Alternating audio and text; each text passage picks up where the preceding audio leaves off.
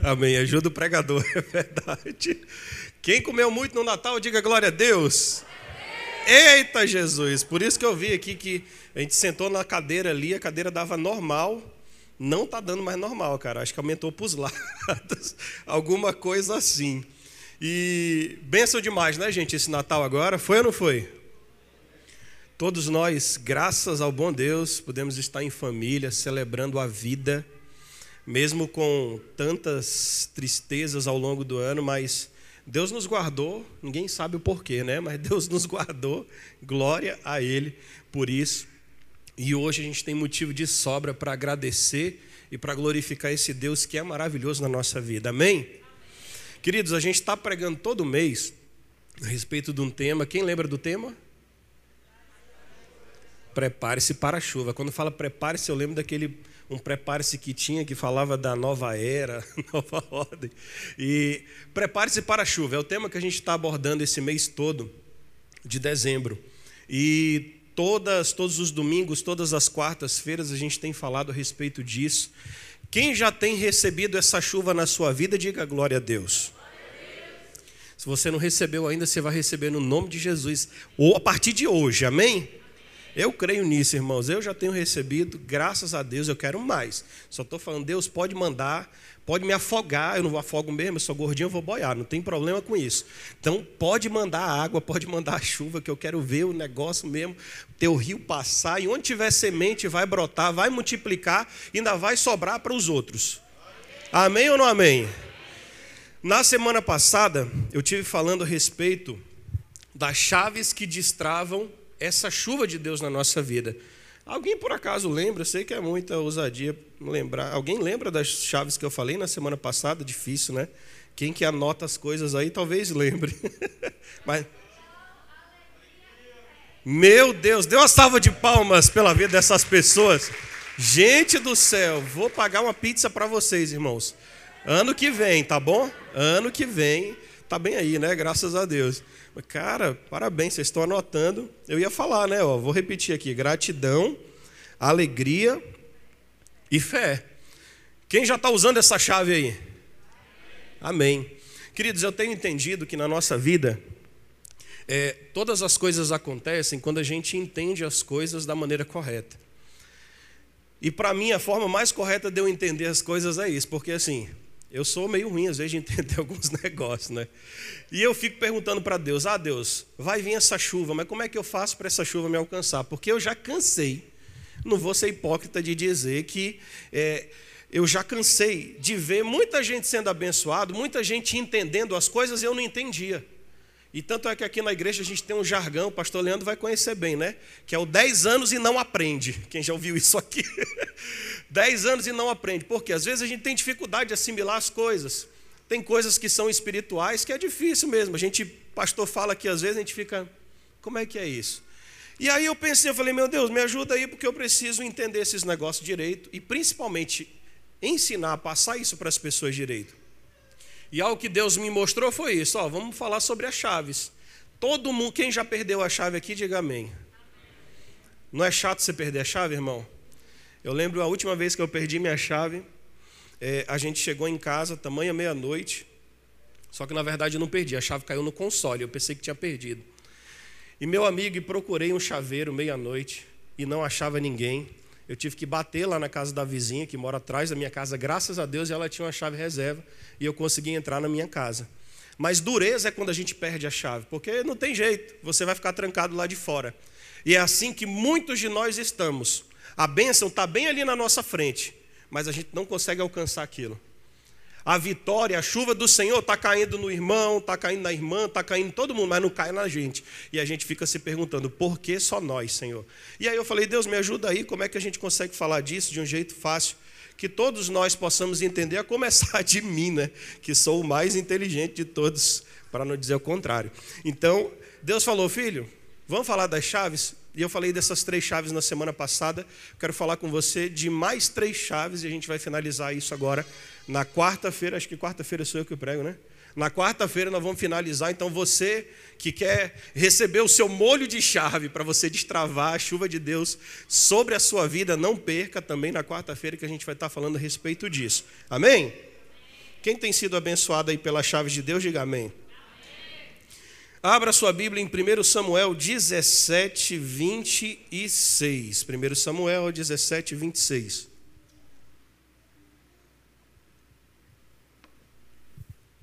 Aleluia. Quem achou, diga amém. Quem não achou, tem aqui atrás para você acompanhar. Vamos começar do 24, 17 e 24. História bem conhecida, já usei essa história aqui inclusive, mas eu gosto muito dessa história porque eu me identifico com Davi. Davi, um cara que tinha tudo para ser grande nas mãos do Senhor, mas era um cara extremamente atrapalhado, extremamente desastrado nas suas atitudes. Mas é um cara que tem muitas lições importantes para nos ensinar e eu quero, eu quero aprender com você e junto com ele também aqui. Diz o seguinte, ó, 24, 17 e 24. Todos os israelitas, vendo aquele homem, fugiam diante dele e temiam grandemente, e diziam uns aos outros: Viste aquele homem que subiu? Pois subiu para afrontar a Israel.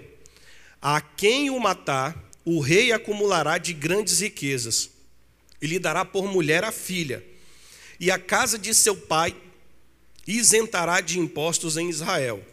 Então falou Davi aos homens que estavam consigo, dizendo: que farão aquele homem que ferir este filisteu e tirar a afronta dele sobre Israel? Quem é, pois, esse incircunciso filisteu para afrontar o exército do Deus vivo? E o povo lhe repetiu as mesmas palavras, dizendo: Assim farão ao homem que o ferir. Amém? Vamos ler até aqui. Todo mundo lembra dessa história aqui? O filisteu, o gigantezão, foi lá, desafiou o povo de Deus. Vem todos os exércitos, param ali diante de um lugar. E todos os dias pela manhã a Bíblia conta que esse gigante, que você já conhece mais do que eu, o gigante, ele se apresentava diante do povo e afrontava os exércitos. E um certo dia, o motoboy aqui de Jessé vai lá entregar as coisas para os seus irmãos. E quando chega no campo de batalha, é justamente a hora que o filisteu sai e começa a afrontar o povo de Deus. E é muito bacana essa história porque é muito parecida com a minha vida e com a tua vida. Quantos de nós, nesse exato momento, não estão passando por um momento de afronta do diabo? O diabo está falando para você assim: olha, você não vai conseguir, você vai virar o ano, vai virar o ano pior do que você começou. Esse ano que vem, hum, tá pensando que vai ser bom, é? Não vai ser bom, não, vai ser pior, vai ser ruim. E você fica com aquele medo e aquele temor no seu coração. E todos os dias o medo te visita. Todos os dias, quando você acorda, você já acorda preocupado: meu Deus, como é que eu vou pagar essas contas? Senhor, como é que eu vou virar o ano devendo tanta gente assim? Meu irmão, tem uma palavra de Deus para você nessa tarde. Quero dizer que hoje Deus ele vai entrar nessa batalha e vai trazer a vitória para a tua vida no nome de Jesus. Se você tem sofrido a afronta do Senhor, presta atenção a vitória do Senhor que está te esperando. É só você tomar posse da chave que Deus quer te dar nessa noite, amém? Queridos, eu coloquei aqui três chaves. A primeira que eu quero compartilhar com você, e para mim é a mais importante de todas. Diga assim: eu preciso ter atitude. Irmãos, atitude é o que muda as nossas vidas. Tem um monte de gente que sonha com um monte de coisa. Tem um monte de gente que sabe de muita coisa. Mas tudo que você sabe, tudo que você vê, não vale nada se isso ficar só para você, ou seja, se você não tem atitude para fazer as coisas acontecerem. Eu sou o tipo de cara que vivia a minha vida toda cheio de ideias. Eu já conversei inclusive com vocês a respeito disso. Era cheio de ideias, cheio de coisa na cabeça. E muitas vezes eu ficava com essas coisas no coração, coisas grandes, só que nunca acontecia. Por quê? Eu não tomava atitude. E queridos, quando a gente olha para a igreja, principalmente a gente que é pastor, que a gente sempre está vendo muitas pessoas, a gente vê tantas pessoas com um potencial tremendo, mas que infelizmente têm vivido muito aquém daquilo que Deus chamou para aquelas pessoas viverem. Muitas pessoas que têm se contentado com um pouco, que tem, como eu já falei em outras vezes também, preferido fazer o que pode, não o seu melhor. E para nós experimentarmos a chuva de Deus na nossa vida, querido, não adianta.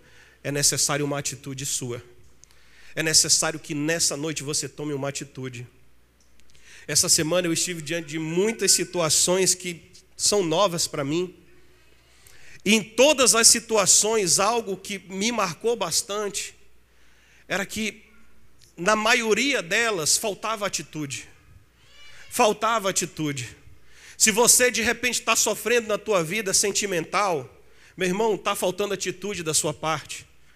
É noite de você tomar uma atitude hoje e dizer assim: Senhor, eu não vou virar o ano do mesmo jeito. Eu não vou deixar passar, não vou virar nem esse dia do mesmo jeito. A partir de hoje, eu vou sair daqui com uma nova atitude. Nova atitude, querido, é o mesmo que arrependimento. E arrependimento, a gente pensa assim: ah, arrependimento é eu vou parar de pecar. Também. Mas o arrependimento principal é o seguinte: eu estava indo por aqui, esse caminho está errado, não vou mais por aqui, não, eu vou por aqui. Arrependimento é mudança de caminho, é mudança de rota. É necessário nós entendermos essas coisas para que nós possamos, de fato, irmãos, destravar essa chuva de Deus na nossa vida. Eu coloquei até aqui, ó. Eu fui procurar lá a palavra, o significado da palavra destravar. Porque eu coloquei né, o que é preciso para a gente destravar aqui a chuva de Deus. Destravar, olha só, presta atenção. Destravar nada mais é que soltar a trava, liberar. Quem dirige aqui? Dirige carro. Acho que quase todo mundo dirige aqui. Você já experimentou andar com um carro com freio de mão puxada? Quem já passou por essa experiência? Horrível. É horrível. Você consegue andar? Consegue. Mas você anda com muita dificuldade, porque o carro vai travado. Tem uns carros que até andam, né? Mas chega lá na frente, você começa a sentir aquele cheiro de queimado. Por quê? Queima ali. Que, qual é a peça que queima no carro? Hã? O freio, é isso mesmo. Eu não sabia o que era, não, mas era um freio. Irmãos, eu já queimei já uns, uns três negócios de freio já nessa brincadeira. E ó que eu dirijo, eu considero que eu dirijo bem, né? Mas vocês estão olhando aí agora falar, anda com o freio de mão puxado, dirige bem nada. Irmãos, é horrível você dirigir a sua vida com o freio de mão puxado. Muitos de nós aqui, a começar por mim, estamos vivendo nesse exato momento dessa forma. Deus está te dando a visão, Deus está te mostrando o seguinte, filho, vai, vai, pode ir, eu estou com você. E você fica lá com aquele freio de mãozinho puxado. Eu vou, eu não vou. Eu vou e eu não vou. Eu saio do pecado, eu não saio do pecado. Eu mudo a minha vida, eu não mudo a minha vida, irmão. Resolve hoje no nome de Jesus, baixa esse freio de mão. Vai embora, porque é Deus que está abrindo o caminho na tua frente, meu irmão. No nome de Jesus. Sabe o que é esse freio de mão, irmão? Presta atenção: o freio de mão é o medo. É o medo. Você vive a sua vida baseada pelo medo. Você tem medo de tudo, tem medo de morrer, tem medo de respirar, tem medo do corona. Não, tem, não tinha o corona antes, mas você tinha medo de qualquer outra doença. Você tem medo de tudo. Para com isso, irmão. Puxa, tira esse freio de mão, ó. Pã, baixa esse negócio aí. Como é bom andar em carro automático, né? Carro automático é uma maravilha, você não precisa ficar pisando na embreagem toda hora. Coloca no automático, irmão, e vai embora, que eu quero ver você parar. Você não para mais, não, meu irmão, a não sei que você queira. Puxa esse freio de mão hoje no nome de Jesus e baixa ele, porque Deus quer que você, irmão, viva uma vida de excelência. Deus quer sobre nós, querido, uma vida, uma vida fora do comum, uma vida fora do normal, uma vida fora do padrão. Mas a gente quer o quê? A gente quer buscar padrão para a nossa vida, né? A gente quer buscar a segurança, a gente quer buscar o conforto. Deus quer nos dar isso, irmão, gratuitamente, mas Deus tem coisas maiores. Deus tem coisas melhores. Se teu casamento hoje está do jeito que está, no nome de Jesus, meu irmão, toma uma atitude. Toma uma atitude. Não sei quem falou esses dias agora, acho que foi o pastor Flaviano, né, de empurrar a vida com a barriga. Como diz aquele profeta lá, né, deixa a vida me levar, a vida leva eu. Nós estamos assim, literalmente. A vida que está levando, não é a gente que está levando a vida. Está errado, irmão. Está errado. Precisamos tirar esse freio de mão das nossas vidas. Precisamos destravar essas coisas que estão sobre nós, porque a Bíblia diz o seguinte: olha só, a vontade de Deus é boa, é perfeita e agradável. Se você está vivendo uma vida hoje que não é boa, que não é perfeita, que não é agradável, você está vivendo fora do padrão da vida que Deus quer para você.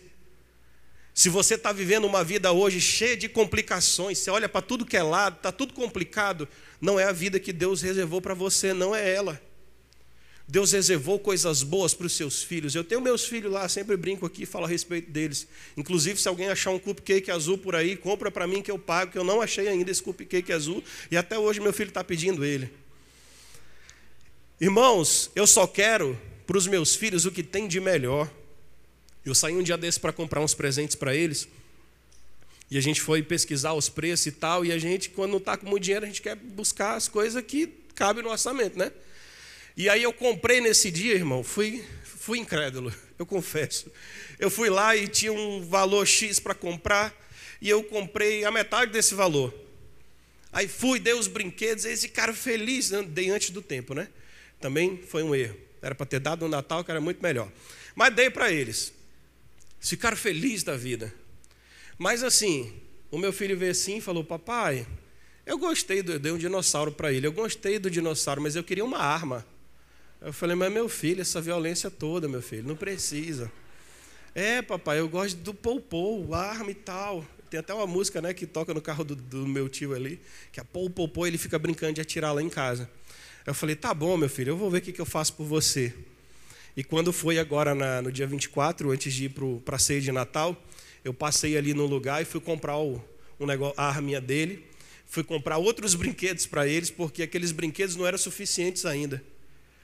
E Deus, irmãos, faz da mesma forma com a gente, queridão, mas Deus não entrega, Deus não entrega qualquer coisa para você. Deus ele vai te entregar o melhor. Amém? Deus vai te entregar o melhor.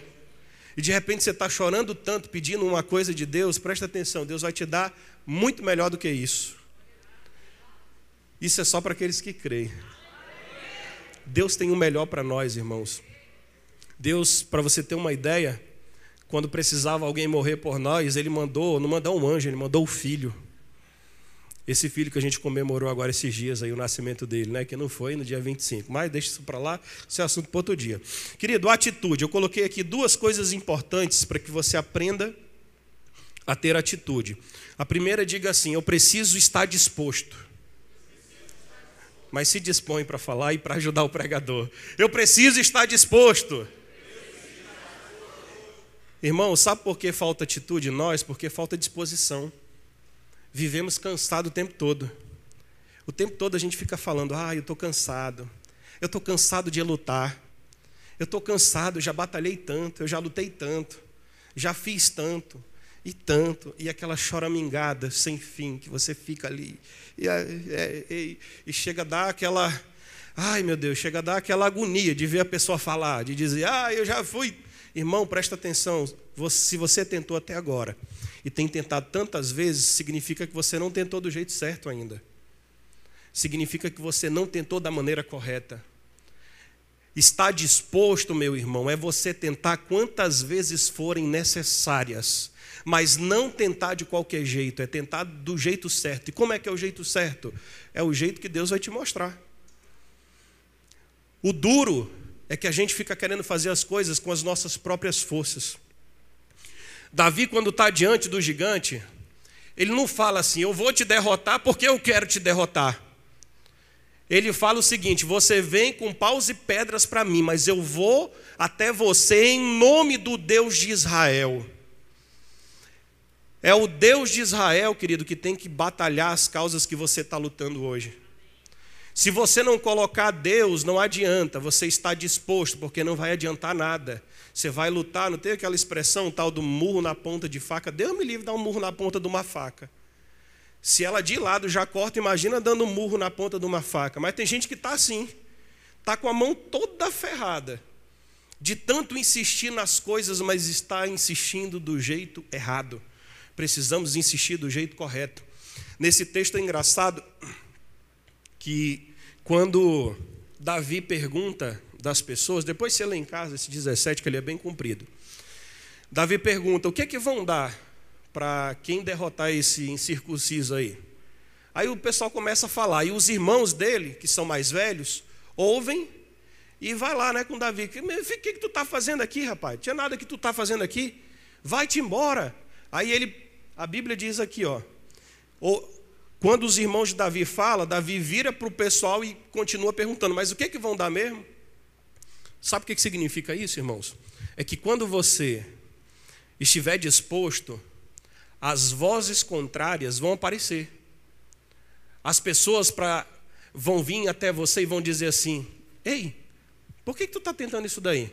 Tu é doido, é? Você está doido? Desiste, meu irmão, isso não tem mais jeito. Isso não vai acontecer, com você não vai acontecer. Como diria lá o capitão do BOP, nunca será, né? Nunca será. Não, irmão, desiste. Desiste, desiste. Aí vem as vozes, né? E nessa hora aparece um monte de expert do seu lado para falar assim: meu irmão, não tem jeito. Esquece, esquece. Mas eu quero colocar essa palavra no teu coração nessa noite, meu irmão. Se há vozes ao seu redor dizendo para você que você não vai conseguir, hoje é noite você se levantar e dizer: está repreendido no nome de Jesus, eu te repreendo. Queridos, normalmente quando nós estamos começando a tomar atitudes na nossa vida, é comum vir as distrações. As pessoas vêm de todos os lados. Eu lembro de Neemias, quando estava ali naquela reconstrução. Vinha toda hora lá, olha, estão mandando te chamar, olha, estão mandando você fazer isso, olha, estão falando que não é para você fazer, que o povo vai te atacar. E o cara permaneceu fiel até o fim. É isso que Deus quer ver em você, querido, disposição. A segunda coisa que eu coloquei aqui sobre disposição, diga assim: posicionamento. Querido, além de estar disposto, é necessário que nós nos posicionemos, posicionemos. Agora vai. Posição, irmão. O que é posição? Presta atenção. Para você ter vitória na vida, você tem que sempre começar com Deus. Você já viu, né? Coloca, coloca fé no começo que vai até no final. Sempre com Deus. O posicionamento é, é entender que toda a nossa vida, todas as direções da nossa vida, não vem de nós mesmos, vem de Deus. Se não for Deus te direcionando, não adianta. Não faz, irmão, porque não vai dar certo. Não faz porque não é para você fazer. Aí você fala assim, né? Ah, Deus, mas. Ah, pastor, muito fácil. Mas como é que a gente ouve Deus? De diversas formas. Oração, diga oração, jejum e palavra. Três forminhas para você se posicionar Comece a encher sua vida hoje de oração, de palavra e de jejum. E eu ainda acrescentaria um a mais: comece a adorar a Deus também. Ah, é com música, pastor? Pode ser com música também, mas adora com tua vida, irmão. Queridos, presta atenção. Eu tenho entendido que a questão da atitude na nossa vida, ela, ela está intrinsecamente ligada à questão do posicionamento. Já contei isso para vocês algumas vezes. Há uns anos atrás, eu fui embora, dois, três anos atrás mais ou menos, eu fui embora, dois anos. 2017, 2018, dois anos. Fui embora para é, tentar uma outra vida na Argentina. Fui lá para fazer um curso de medicina. Comecei, estava lá, estava fazendo, estava tendo vitória, estava passando por um monte de dificuldade, mas estava tendo vitória.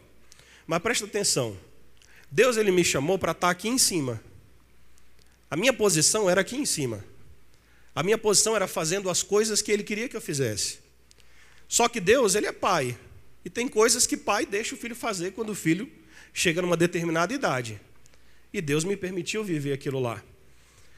E eu vivi dois maravilhosos anos da minha vida lá na Argentina.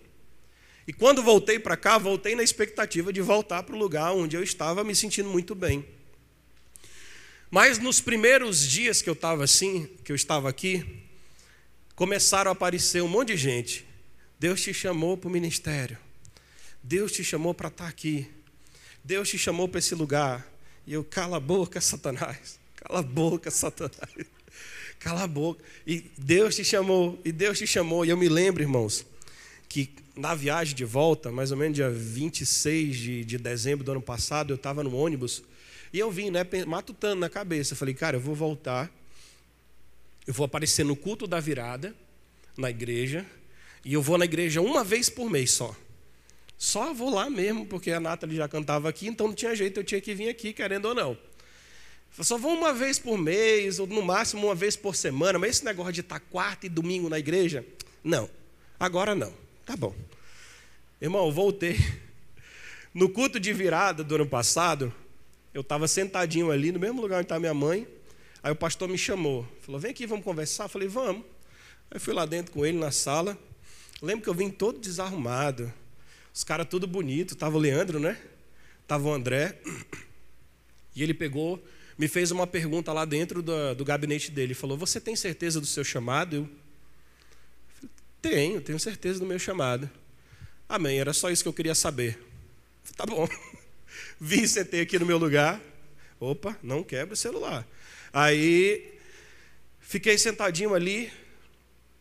E eu lembro que ele veio aqui com, com uns negocinhos assim, né? Que era as licenças pastorais. E quando eu saí daqui, eu, eu era pastor. E ele começou a chamar o nome de todo mundo e tal. Aí falou, Randel. Eu olhei assim, eu. eu? Ele, vem. Eu falei, eu lembro, falei lá para ele, né, que eu tinha certeza. Eu falei, tá bom, vamos lá. Irmão, não deu nem para escapar, irmão. Sabe por que não tem como você escapar? Porque a vontade de Deus ela é soberana na nossa vida. Não adianta. Tem gente que está lutando aqui contra a vontade de Deus. Deus está te chamando assim, dizendo assim: meu filho, se posiciona, se posiciona, eu quero usar a tua vida. E você está ali, né? O tal do ânimo dobre. Um dia está assim, um dia está assado. Um dia está aqui, outro dia não está. É tempo de nos posicionarmos. O resultado dessa minha simples aceitação de dizer ali, eu vou, eu subi aqui e peguei, desci e fiquei com aquilo na cabeça. Falei, meu Deus, o Senhor está chamando, né? E a gente fica naquela responsabilidade de: será que eu atendo ou será que eu vou viver minha vida?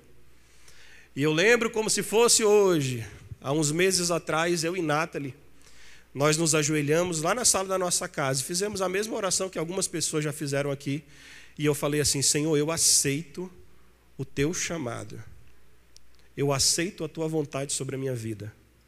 O meu sonho eu deixo em segundo plano minha família, minhas vontades eu vou deixar em segundo plano. Eu vou viver o que o Senhor tem para mim. Queridos, desde esse dia as coisas não foram mais as mesmas. E para melhor. Só tem acontecido coisa boa na minha vida. Sabe por quê? Porque houve um posicionamento.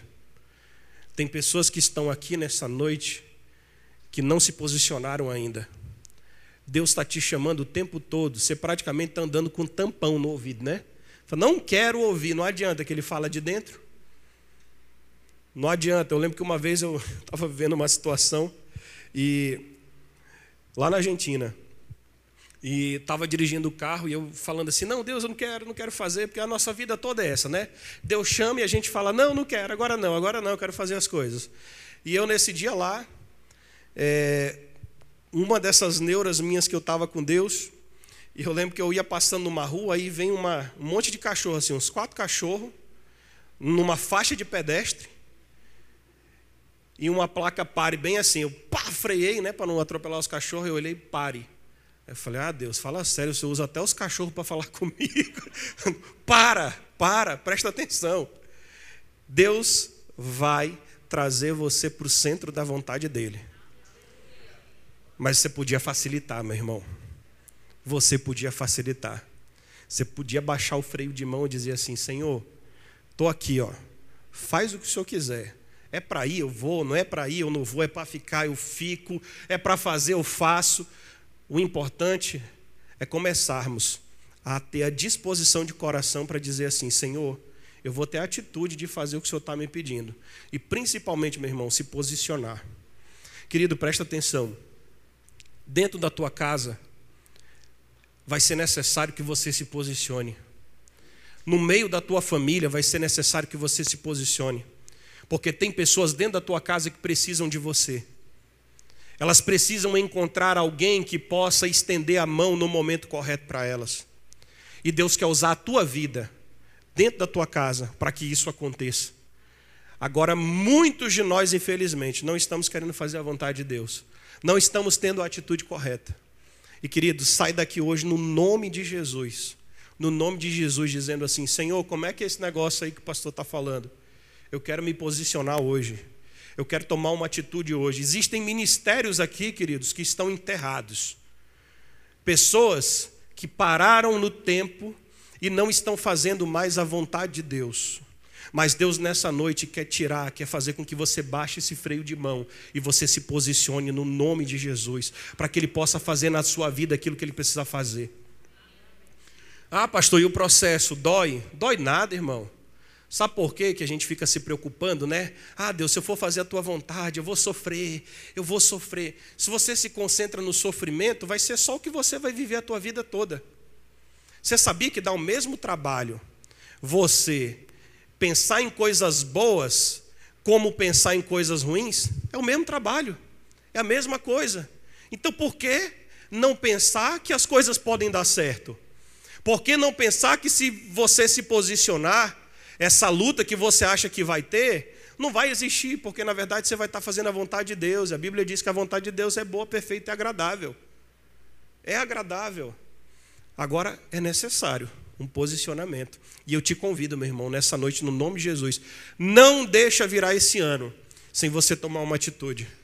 Não deixa virar esse ano sem você se posicionar. Amém, queridos? Quem vai se posicionar aqui, diga glória a Deus. A segunda coisa que eu coloquei aqui, diga assim, ó, prioridade. E aqui é algo importante, irmãos, porque para que você entenda a primeira parte, quando você se posiciona, Deus ele vai esclarecer coisas na tua vida. Há algo aqui na nossa igreja do Nazareno que a gente bate muito forte, que são que é o tripé da vida do crente. Diga assim, ó: Deus, família e trabalho. Deus, família e trabalho. Sabe por que tem muita gente atropelando as coisas? Porque está colocando o trabalho na frente de Deus. Sabe por que tem muita gente perdendo os seus ministérios? Porque está colocando o trabalho na frente de Deus. E enquanto você estiver fazendo isso, não adianta. Você pode até prosperar, mas em compensação, você vai perder o teu relacionamento com Deus. Você vai perder a tua família. Você vai perder as coisas mais importantes que Deus separou para você viver nessa terra. Tem muita gente louca aqui por trabalho. Vamos trabalhar é disposição para trabalho número um. Bora, quero trabalhar mesmo. Mas em compensação, irmão, qual vai ser o preço que você vai pagar por trabalhar tanto e esquecer da tua família? Qual vai ser o preço que você vai pagar para ter tudo que você queria ter e você não ter sua família? Não vale a pena. Diga assim: não vale a pena trocar o meu trabalho pela minha família. Não vale a pena trocar o meu trabalho por Deus. Você sabia que tem gente que antes não tinha nada, não tinha nada, e vivia ajoelhado aqui na frente, orando e falando assim: Deus, me ajuda, me dá, me ajuda, me ajuda, me ajuda. E Deus foi lá e deu. E você nem apareceu mais lá nem para agradecer a gente fala assim, ai, que, que coisa ruim, né, pastor? A gente não faz isso não, irmão, por favor. Quantas vezes a gente não faz a mesma coisa? A gente ora, ora, ora, Deus, eu quero a restauração da minha família, restauração da minha família, restauração da minha família. A família restaurou, aí você entre vir para a igreja e está com a família, você vai. Está onde? Com a família. Claro, não estou dizendo que você vai trocar a sua família, mas você tem que saber estabelecer as prioridades na sua vida. Sem prioridades, querido, nós não somos nada. Fica tudo bagunçado. Você cresce demais de um lado, mas você deixa a desejar de outro lado. E eu coloquei aqui três versículos para a gente ler. Mateus 6,33, que fala a respeito de Deus. Versículo bem conhecido, olha só. Buscai, pois, em primeiro lugar o quê? E a sua justiça e todas as coisas lhe serão o quê? Acrescentado. Irmãos, não adianta, Deus é base de tudo. Se você hoje está morrendo pela sua família, deixa eu te falar, deixa eu te falar um segredo aqui, ó. Vem para os pés do Senhor, pois se Deus entrar na tua vida hoje e restituir e, com, e, você conseguir construir um relacionamento com Deus, Deus vai te entregar a tua família do jeito que você está pedindo. Agora tem gente que fala o seguinte, que faz o contrário, que faz o quê? Vou buscar minha família. Ai, minha família, minha família. Irmão, presta atenção, não adianta. Se você não estabelece prioridades, você não avança. Você vai viver como eu estava falando ainda há pouco aqui, né? Você está andando com o freio de mão puxado. Deus é o único que pode solucionar todos os problemas que tem dentro da nossa casa. Tem coisas que eu e minha mulher nós vivemos hoje que levaram oito anos para que nós começássemos a viver. Mas eu nunca, nunca, nunca, nunca deixei de vir à igreja, de buscar a Deus porque havia brigado com minha esposa. Nunca fiquei na minha casa porque havia discutido com minha esposa ou porque estávamos vivendo um conflito no casamento, de jeito nenhum. Quando o negócio apertava lá dentro, era que eu estava aqui mesmo nos pés do Senhor, na casa do Senhor, buscando Ele, querido. E você precisa entender isso, é só Deus, tem coisas que é só Deus que vai fazer no teu relacionamento. Tem coisas que é só Deus que vai consertar para você. Agora, você precisa estabelecer a prioridade da sua vida. Eu me lembro que na Argentina, assim que a minha esposa chegou, nós vivíamos lá, estávamos sozinhos, num país. Alguém já morou fora do Brasil aí? Levanta a mão. Acho que só o irmão lá atrás lá sabe da experiência. Você viver fora, num lugar que você não conhece ninguém, então é o seguinte, meu irmão, é só você e Deus. É só você e Deus. E nós, como homens, principalmente os, os homens, né? Tem ali aquele, aquela ideia na cabeça de que tudo gira em torno de prover. Então eu preciso trabalhar muito para colocar as coisas dentro de casa. E eu me lembro que assim que Nathalie chegou lá, a bichinha foi, né? Sonhando ah, eu vou chegar lá na Argentina, é frio, eu vou passear lá pela, pelo, como é que chama? Pelo obelisco, vou sair para os restaurantes, vou, vou aproveitar, vamos para Bariloche. Até a gente estava conversando sobre ir para Bariloche, né? Ela chegou, a gente morava, vou falar, né, amor? A gente morava numa casinha a uns tipo 60 quilômetros da capital. Era um interiorzão, interiorzão mesmo assim, brutal que eu tinha que, todos os dias eu pegava um ônibus para ir para a estação do trem, um trem para ir até a capital, um metrô para ir até a estação de ônibus e um ônibus para ir até o trabalho. Eram duas horas todos os dias. E eu lembro que assim que eu cheguei lá, ela começou, começou aquela crise, né? Ela, poxa, amor, eu vim para cá para aproveitar. Eu vim para cá para, sei lá, viver uma nova vida e chego aqui, você só está trabalhando e estudando, trabalhando. Eu, eu saí de casa às seis da manhã, chegava em casa às nove da noite, todos os dias. Normalmente a gente deixava para jantar esse horário, não era? Nove, oito e meia, nove horas da noite era o horário que a gente jantava, que era o único horário que eu tinha para ter com meus filhos. Só que você imagina, você chega nesse horário, quem é homem aqui sabe o que eu estou falando. Você chega em casa cansado, morto de cansado. Você vai querer fazer o quê?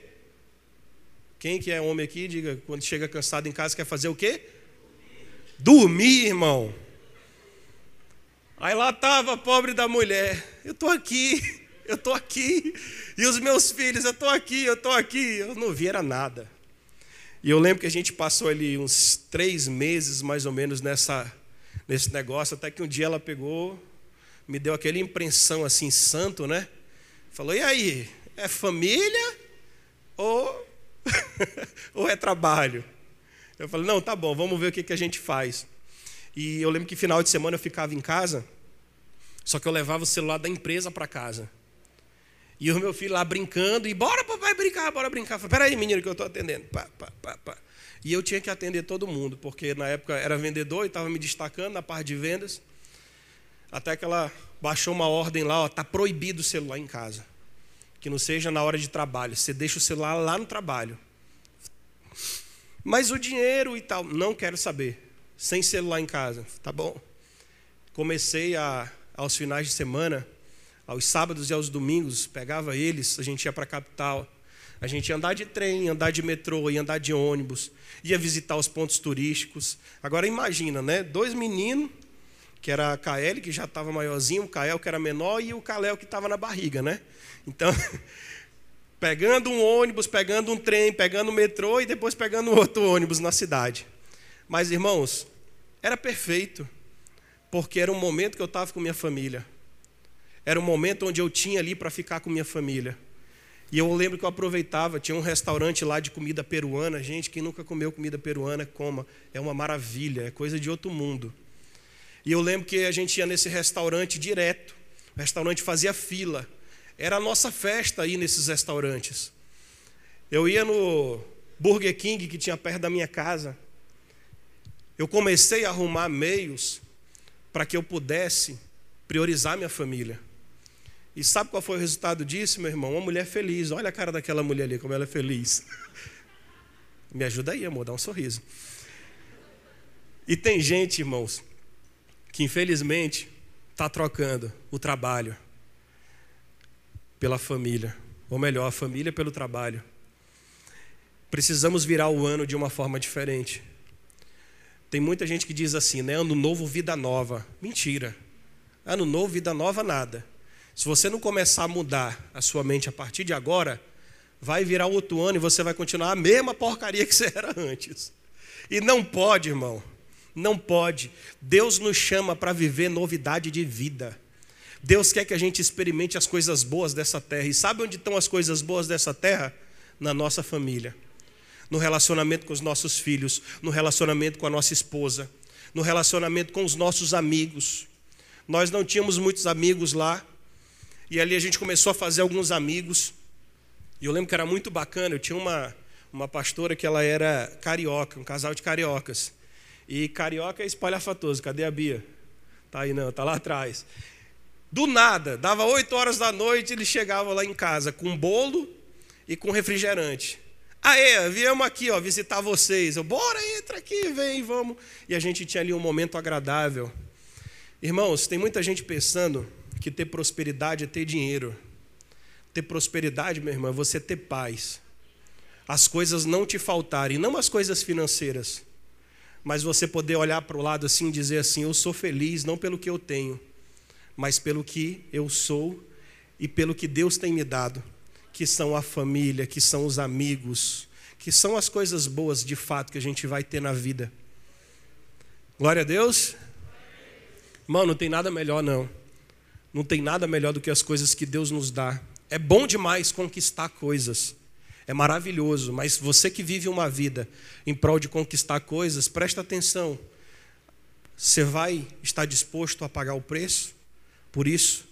Por isso, irmãos, não esqueça, prioridade. Deus, família e trabalho. Qual é a prioridade? Não, vou falar um pouquinho mais alto. Deus. Então não esquece, irmão. Você, irmãzinha de Jesus, que é casada com esse seu maridinho aí maravilhoso, quando teu marido começar a atropelar as coisas, chega nele e dá aquele toquinho assim de amor, tá, gente? Né? Tá vendo? Não. Amor, Deus, família trabalho. Deus, família e trabalho. Coloque as coisas no seu devido lugar. Que vocês, gente, vocês, cara, é porque é, é algo tão sobrenatural que quando nós entendemos essa realidade, não vai fazer falta, irmão, se você está sem dinheiro no bolso. Não vai fazer falta se você está sem carro, se você está sem moto. Não vai fazer falta se você tem alguma coisa, se você tem um celular do ano, se você tem um carro do ano. Isso tudo é um lixo perto da sua família, perto daquilo que Deus tem te dado de mais importante. Então, querido, valoriza isso no nome de Jesus. Não perca isso. Não perca. E também não adianta de nada você ter sua família perfeita, mas se você não se relaciona mais com Deus. Porque uma coisa está ligada à outra. Deus, família e trabalho. Deus, família e trabalho. Não esqueçam disso. Se vocês colocarem isso como prioridade da vida de vocês, essa é uma chave importantíssima das nossas vidas. Querido, ó, quando Deus ele te der aquilo que você está pedindo, você não vai ser feliz. Sabe por quê? Você já é feliz. Eu falei disso um pouquinho na semana passada. Não é o que eu vou conquistar que vai me dar felicidade, mas é o que Deus já me deu que me alegra. Tanto faz se eu vou alcançar, se eu não vou alcançar. Tanto faz. Porque o importante é aquilo que Deus já me deu. Deus já me deu saúde, Deus me deu família, Deus me deu trabalho, Deus me deu tudo o que eu preciso para viver nessa terra de maneira digna, irmão. Então, eu te convido, Hoje, presta muita atenção e começa a colocar a prioridade. Para finalizar, diga assim: eu preciso perseverar. Porque, irmão, tem muita gente que começa disposto, né? Esse ano agora eu vou emagrecer. Eita Jesus, não gosto nem de falar dessas coisas. esse ano eu vou emagrecer, mas eu não falei isso esse ano, então eu estou de boa. Não falei, eu falei assim, eu quero começar a ter uma vida mais saudável e tal, e, e consegui. Estou largando das, das minhas drogas lícitas, né? Que é Coca-Cola, que é biscoito, essas coisas. Estou tentando largar devagarzinho. Mas tem um monte de gente que diz o seguinte: eu vou tentar, esse ano agora vai, eu vou conseguir, eu vou conseguir, eu vou conseguir, mas o combustível não dá nem para. É como diz, né? O pessoal diz. É que nem carro velho, só tem arranque, né? Aquele carro. Mas daqui a pouco morre o carro, já não vai mais para lugar nenhum. Queridão, presta atenção. Terceira chave mais importante de todas: perseverança. Se você tem um propósito com Deus, se você firmou uma aliança com Deus nesse ano e disse assim: Senhor, eu vou me posicionar. Deus, eu vou colocar as prioridades em ordem na minha vida. Mas sem perseverança, você não vai andar muito longe. Sem perseverança, você vai ficar no caminho. Eu coloquei aqui Romanos 5, 5 3. Abre aí, por favor. Romanos 5, 3. Diz o seguinte, ó, presta atenção. Não só isso, mas também nos gloriamos nas tribulações, porque sabemos que a tribulação produz perseverança. A perseverança, um caráter aprovado. E o caráter aprovado, esperança. E a esperança não nos decepciona, porque Deus derramou o seu amor em nossos corações por meio do Espírito Santo que ele nos concedeu. Querido, quanto mais perseverante você for, mais esperança você vai ter no seu coração.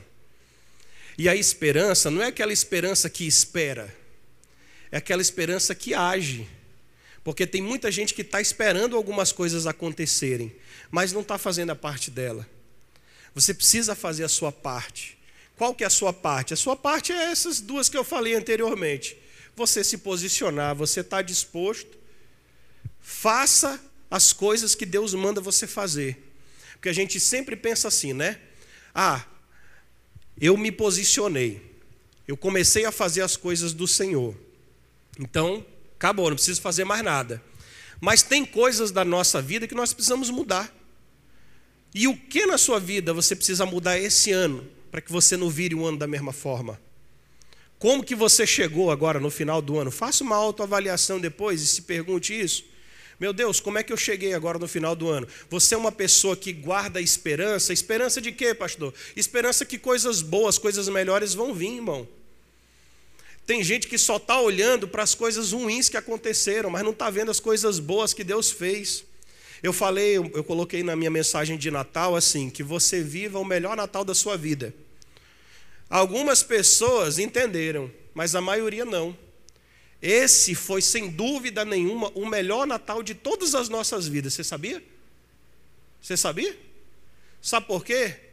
Porque várias pessoas não tiveram a oportunidade que você teve esse ano de chegar no Natal e poder comemorar com a sua família. Conheço um monte, dentro da minha família mesmo. Conheço pessoas que, infelizmente, tiveram suas vidas ceifadas. Então, esse foi o melhor Natal das nossas vidas, porque um monte de gente morreu, mas você está aqui no nome de Jesus. Você está aqui ó, com saúde, podendo dar glória a Deus hoje. Irmãos, vamos perseverar, vamos guardar o nosso coração quando eu estava vendo a história de Davi, você percebe na história o tempo todo que Davi vai diante de Saul. E ali Saul vê o tamanho de Davi e fala assim: "Meu irmão, ao teu tamanho, vem cá que eu vou te dar minha armadura". E Saul coloca em Davi a armadura dele. E Davi não consegue fazer nada com aquela armadura. Davi pega e fala o seguinte: "Não, faz o seguinte, eu vou tirar isso daqui e vou só com a minha fundazinha, com minhas pedras mesmo". E ele, quando vai se apresentar diante do gigante, o gigante de novo começa a afrontar ele. Começa a falar: Ei, meu filho, que, que você mandaram um cachorro para lutar comigo? Foi? Mandaram um cachorrinho para lutar comigo?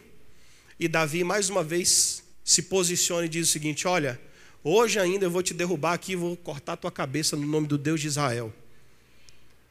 Queridos, precisamos perseverar nas coisas de Deus. Precisamos perseverar com a nossa família. Precisamos perseverar no propósito. Precisamos perseverar no nosso posicionamento. Se você for ler a história, você vai perceber que depois disso, Davi, apesar de ter unção de rei, ainda não começa a reinar. Davi começa ali um ciclo na vida dele que dura anos até ele assumir o reinado. Mas todo o tempo, se você for prestar atenção e você for ver, Davi é conhecido na Bíblia como o homem segundo o coração de Deus. Ele foi o cara que perseverou até o fim. E o resultado disso, hoje, até hoje, a gente conta a história desse tal de Davi que um dia perseverou. E tem gente que está parando no meio do caminho, irmão, até está no propósito, até está vivendo a sua vida, até está posicionada. Mas as lutas, os problemas começaram a acontecer e você parou de perseverar. Querido, a perseverança, eu tenho aprendido o seguinte: olha só, que se você vê, se você está vendo as coisas que vão acontecer, isso não significa que é fé ainda. Porque quando Deus faz as coisas na nossa vida, normalmente é muito maior do que aquilo que a gente vê. A gente pode projetar, é diferente. Mas o que Deus vai fazer sempre é maior. Se você tem vivido as coisas que você pensou que ia acontecer, não sei ainda se você tem vivido as coisas de Deus. Porque o que Deus vai fazer na nossa vida, meu irmão, é muito maior do que aquilo que a gente pensa, do que aquilo que a gente imagina, do que aquilo que a gente planeja. E eu declaro sobre a tua vida nessa noite, no nome de Jesus, todos vocês vão começar a viver coisas grandes nas suas vidas. Vocês vão ver as coisas acontecendo dentro das suas casas, dentro das suas famílias, nos seus trabalhos, onde você estiver, meu irmão, Deus vai usar a tua vida, você vai ser luz lá dentro. Mas você precisa se posicionar. E persevere, irmão, no nome de Jesus. Não fica no meio do caminho, não. Ei, deixa eu te dar uma dica. Sabe o que é bom para quem quer perseverar? Una-se a pessoas que tenham a mesma visão que você. Procure pessoas que querem viver o mesmo propósito que o seu. Você sabia que tem gente assim? Irmãos, nessa minha volta para Boa Vista, não só pela pandemia, mas por uma opção minha, que eu descobri isso lá quando eu estava vivendo em Buenos Aires.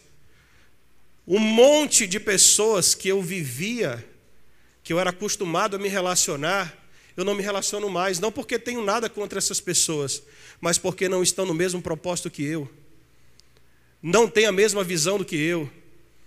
E aí você está fazendo aliança, você está se unindo a pessoas que não têm o mesmo propósito da sua vida. Sabe o que vai acontecer? O que é mais fácil? Alguém vir aqui me puxar para baixo ou eu botar alguém daqui de baixo para cima? É muito mais fácil quem está embaixo me puxar, meu irmão. É muito mais fácil. E é por isso que tem muita gente que não consegue perseverar. Diz assim: eu vou conseguir, eu vou conseguir. Aí pega, se junta com aquela pessoa que é sem fé, com aquela pessoa que só fala coisa ruim. Irmão, não adianta. Você vai ser levado, por mais que você diga assim: eu não me influencio. Mentira. Mentira. A Bíblia diz que a fé vem pelo ouvir. O que você estiver ouvindo, provavelmente vai determinar aquilo que você vai viver. O que, que você tem ouvido? Você tem ouvido pessoas que não têm nada a acrescentar à sua vida? Não tenha medo, não, irmão, corta mesmo. Esse tipo de gente é para você cortar, sem medo de ser feliz. Ai, pastor, tem que fazer acepção de pessoas? Não. Uma coisa é você cortar pessoas que não acrescentam nada na sua vida. Outra coisa é você se importar com pessoas que Deus quer que você se importe. É totalmente diferente. Tem amizades hoje, irmãos, que não cabem mais na sua vida. Não adianta, ser é uma pessoa casada, ser é uma pessoa que tem está começando a viver uma vida com Deus, mas teus amigos é tudo louco, o que, que, vai, que, que, que, vai adiantar? Não adianta você estar tá aqui dentro da casa do Senhor pedindo, Senhor, me ajuda, me ajuda. Quando sai lá fora, você recebe uma ligação para fazer uma besteira. Irmãos, unam-se a pessoas que têm o mesmo propósito do que você. Eu tenho procurado viver perto de pessoas que têm o mesmo propósito que eu. E isso tem me ajudado a sair do meu estado anterior para começar a viver hoje coisas novas na minha vida. E querido, presta atenção. Você hoje pode começar a identificar pessoas que estão no seu raio de ação, pessoas que estão ali no seu vínculo de amizade, que não tem nada para somar à sua vida. Claro, parar, cortar relacionamento com elas não vai resolver sua vida, mas vai te ajudar muito. Coisa boa, meu irmão, é estar perto de pessoas que têm fé. Coisa boa é estar perto de pessoas que têm o mesmo propósito que eu. Coisa maravilhosa é falar com gente que tem sonho, com gente que quer viver coisas grandes. Coisa ruim é você falar com gente que só fala de desgraça. Coisa ruim é você sentado lá de pessoas que não têm nada para dizer de bom da vida. Então, meu irmão, começa a cortar hoje. Pega a faca santa do Senhor. Começa a cortar essas amizades da tua vida, que isso não vai te levar para nada. Quem que você quer levar para 2021? Essas pessoas que estão ao teu redor, que até hoje não fizeram você chegar em lugar nenhum, não somaram nada. Pelo contrário, toda vez que você vem mostrar um plano, uma ideia para essa pessoa, a pessoa só fala besteira para você. Então, meu irmão, não tenha medo não, queridão. Posicionar isso daqui também, sabia? Você se posicionar, você não tem medo, é minha vida. Minha vida com Deus. Eu quero o que é melhor para mim, meu irmão.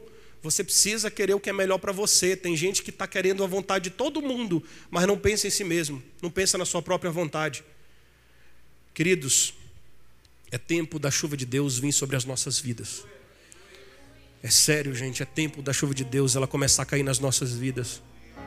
Nós temos sentido isso, profetas do Senhor têm falado isso aqui o tempo todo. Tem dito que, há, que vai vir uma chuva de Deus, que já está acontecendo uma chuva de Deus na nossa vida. E aquelas pessoas que estão se posicionando, estão vivendo essas bênçãos na sua vida. Então eu te convido nessa noite a ficar de pé, no nome de Jesus.